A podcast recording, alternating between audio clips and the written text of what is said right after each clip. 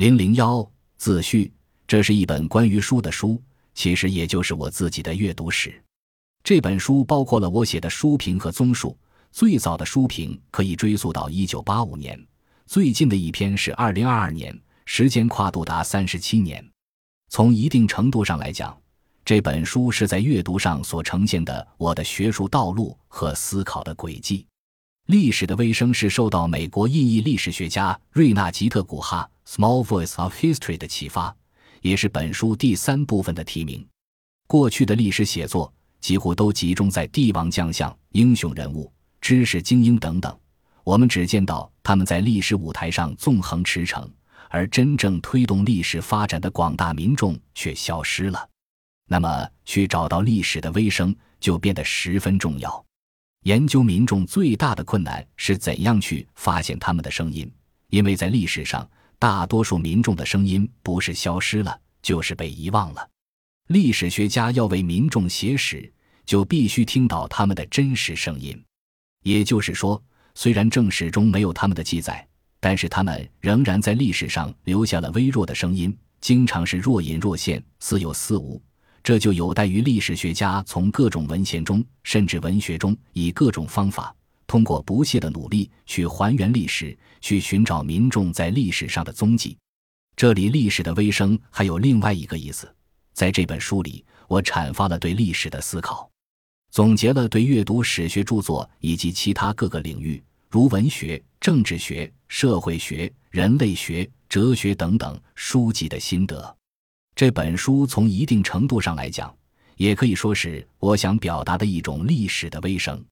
或许历史的微声还可以这样理解：在这个世界上，每一个记录历史、写历史或者对历史进行表达、进行思考的声音，都是微弱的。但是如果他能发出自己独立的声音、批判的声音，汇集在一起，就是一个群体、族群、民族和国家以及这个时代的宏大声音。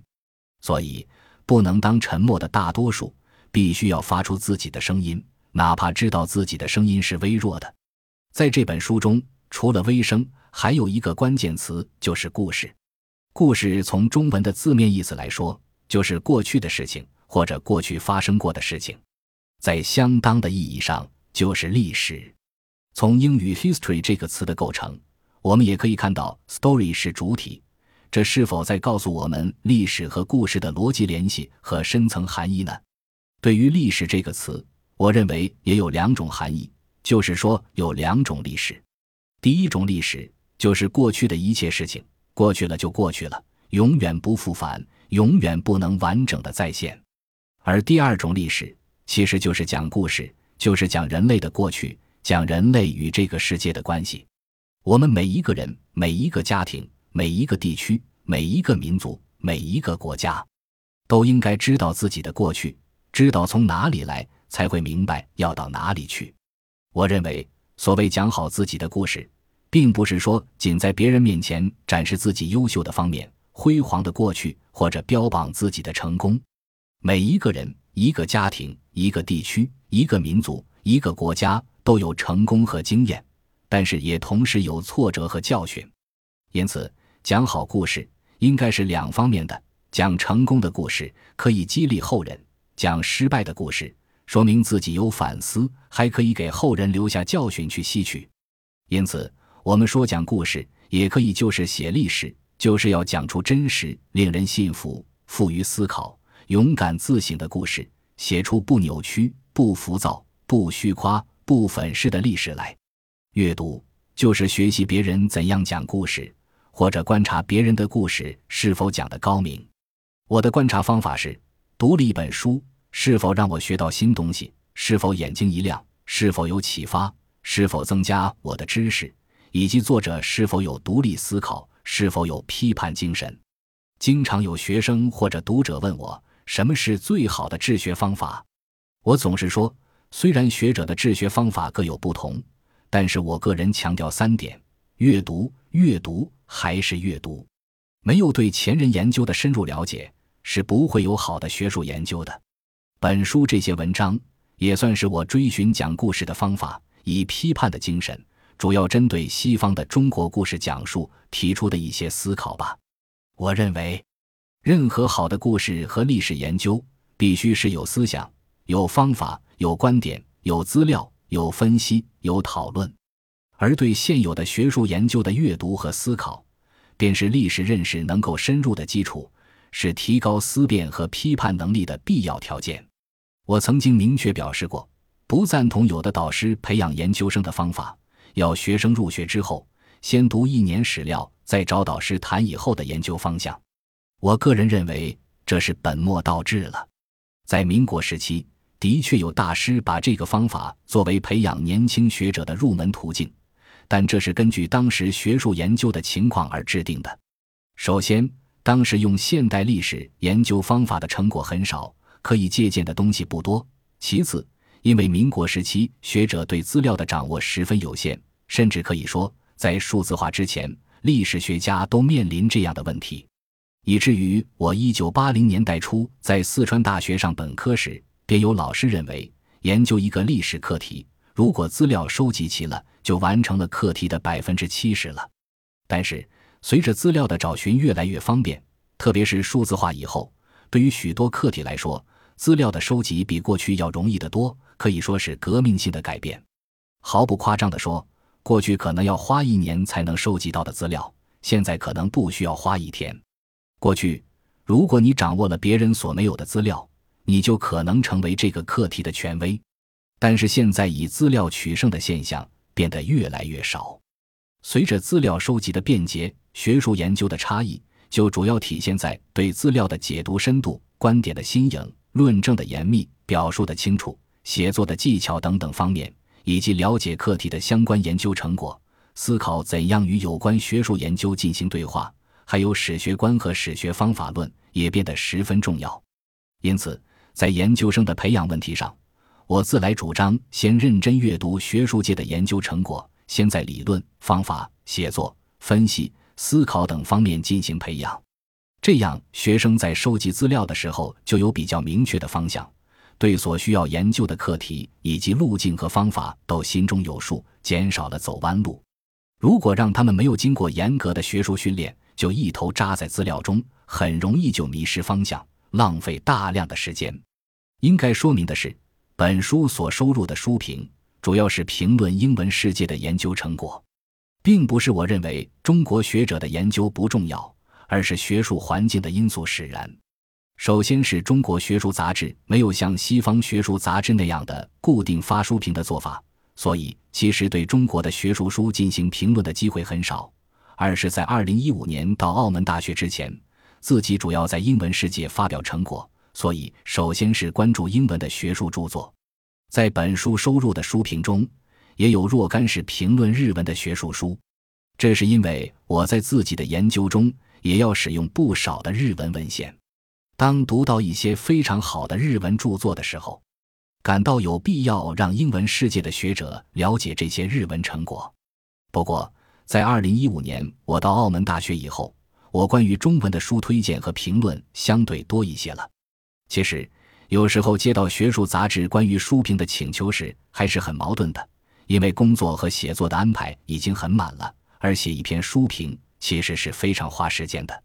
首先得抽时间读书，而且书评在大学评价体系中是基本上是可以忽略不计的。加之这个写作也是在自己的研究计划之外的，如果要答应杂志的约稿，就必须放下正在进行的写作。但是在一些情况下，我仍然会同意杂志的邀请，这是出于如下的考虑：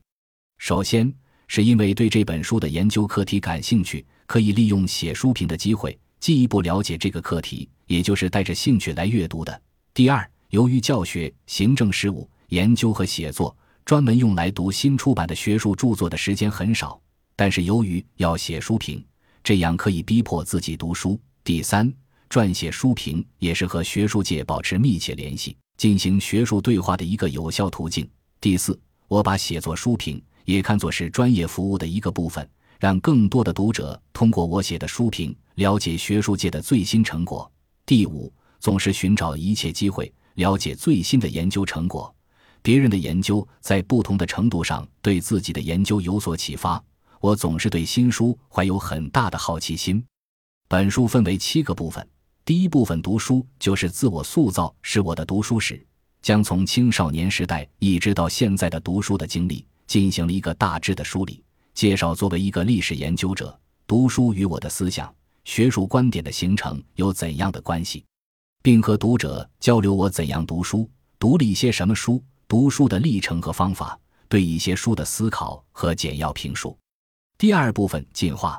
故事和认识自我，探讨人类文明的发展以及自然和社会的关系，主要包括给《人类进化史》和《人之上升》两本书所写的书评和翻译的后记。第三部分历史的微生，主要讨论历史与故事的关系，包括对奶酪与蛆虫的书评，讨论欧洲中世纪的社会、非虚构历史写作以及文学与历史的关系等等。另外。我曾经连续两年担任深港书评十大非虚构好书的导师，对获奖书目都有一个综合评论，也一并收录在这个部分里。第四部分世界历史中的中国提出要把中国放到世界历史中去考察，评述西方关于中国的研究。其中第一篇是我二零二零年受《历史研究》杂志之邀所写的一篇新文化史对中国研究的影响。